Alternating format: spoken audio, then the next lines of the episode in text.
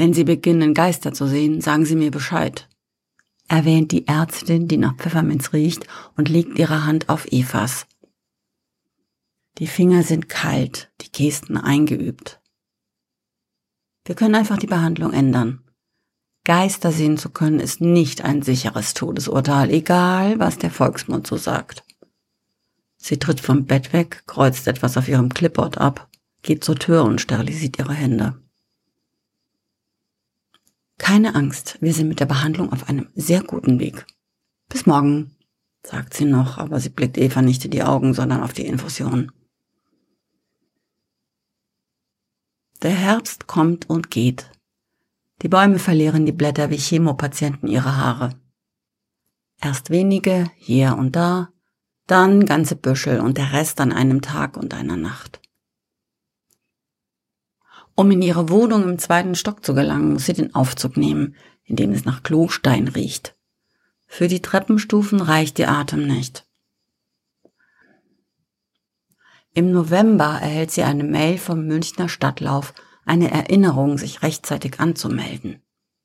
Es war kein halbes Jahr her, dass sie zehn Kilometer laufen konnte. Sie löscht die Mail und beginnt zum ersten Mal seit der Diagnose zu weinen.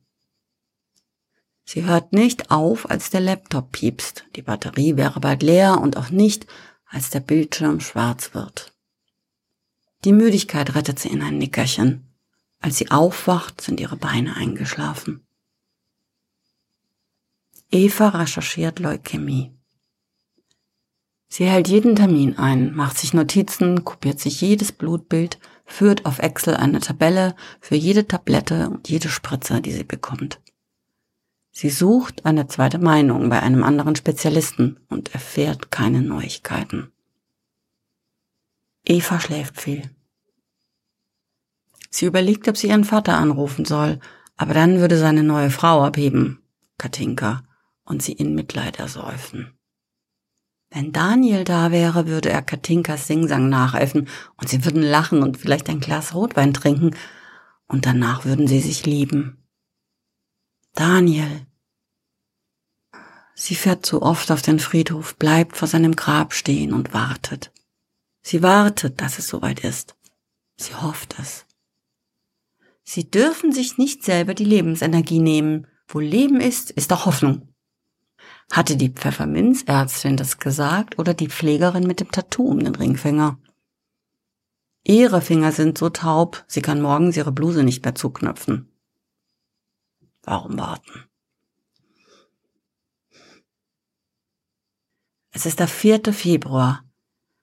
Sie betritt den Friedhof und da sind sie. Farblose Gestalten, die über das Gelände irren oder Kreise um Grabsteine drehen. Jede für sich, jede auf ihrer eigenen Odyssee. Der Schnee vom Wochenende ist geschmolzen. Ein kalter Wind pfeift durch die Äste. Eva braucht Minuten, bis sie den Reißverschluss ihres Anoraks zugezogen hat. Sie zieht die Handschuhe an und läuft los, als ob ihr Herz nicht rasen würde vor Angst. Da, das ist eine von ihnen, wispert eine Stimme. Das ist die, die so oft kommt, raunt eine andere. Sie kann uns sehen, jault die dritte. Sagen Sie meiner Frau, dass ich sie immer geliebt habe, sagt eine Figur in Anzug und Krawatte, die das Befehlen gewohnt ist. Sein Gesicht ist keine Handbreit von ihrem entfernt, eine blasse Version seiner selbst. Nicht schwarz und weiß, sondern wie ein Farbfoto, das in der Sonne ausgebleicht ist. Eva versucht ihm auszuweichen. Er folgt ihr. Bitte. Seine Stimme ist mit einem Mal so müde. Sie kommt jeden Tag. Wenn sie weiß, dass ich sie geliebt habe, wenn sie das nur noch einmal hört, vielleicht. Meine Schwester ist nicht ein einziges Mal hier gewesen, zischt eine blonde Frau und drängelt sich vor den Mann mit dem Anzug. Sagen Sie der Schlampe, sie kann mich am Arsch lecken. Für immer. Sie heißt Marion Hengstler und wohnt in der. Papa hat gesagt, er kommt gleich wieder. Ein kleines Mädchen in einem Schlafanzug mit Einhörnern zerrt an Evas Anorak. Aber ich, ich, ich kann ihn nirgends finden. Ich habe ihn überall gesucht. Weißt du, wo er ist? Er hat doch gesagt, dass er gleich wieder.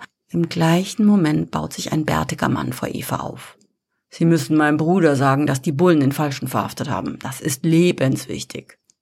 Hat meine Frau wieder geheiratet? Sie muss unbedingt wissen, dass das für mich in Ordnung ist. Ich will nicht, dass sie ein schlechtes Gewissen hat, bittet ein anderer. Und sagen Sie meinem Freund, dass ich alles weiß und ihm vergebe. Eine andere. Mein Sohn, bitte, mein Sohn. Ich habe ihn so geliebt und ihm das nie gesagt.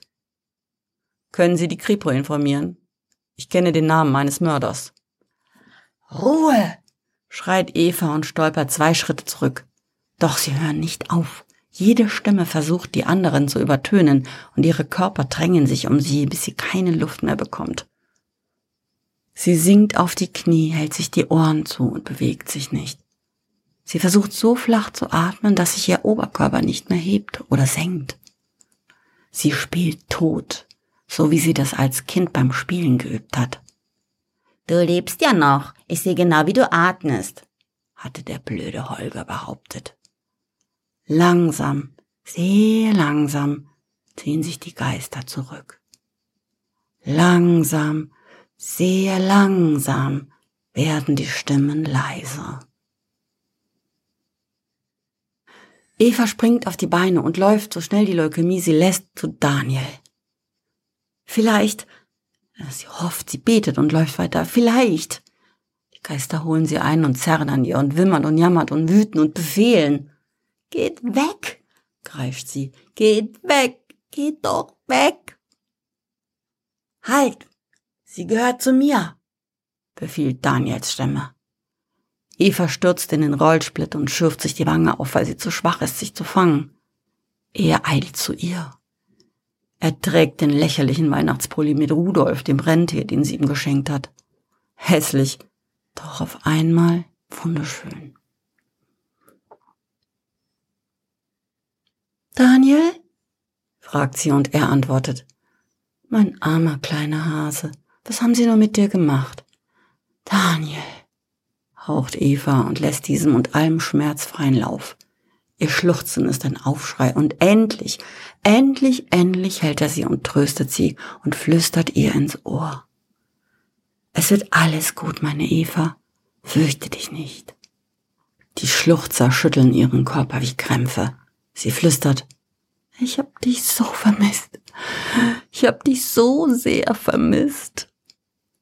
Ich weiß, mein Herz, ich weiß es genau. Ich hab dich auch vermisst. Jeden Tag, an dem du hier warst, war ich auch hier. Sie hält ihn fest und wartet, bis sich ihr Atem beruhigt hat. Er wischt ihr eine Träne aus dem Gesicht. Sie fragt, es ist nur ein Flüstern. Tut es weh? Nicht so wie jetzt. Es ist wie, es ist wie Einschlafen. Wirst du da sein? Ich werde immer da sein. Ich liebe dich. Ich liebe dich auch, mein armer, armer kleiner Hase. Eva seufzt erleichtert auf. Zum ersten Mal seit fünf Jahren fühlt sie sich geborgen. Sie schließt die Augen und auf ihren Lippen spielt ein Lächeln. Dann schläft sie ein.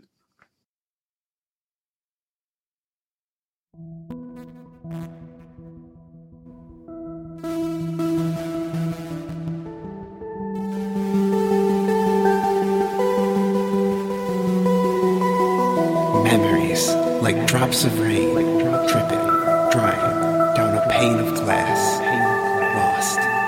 forgotten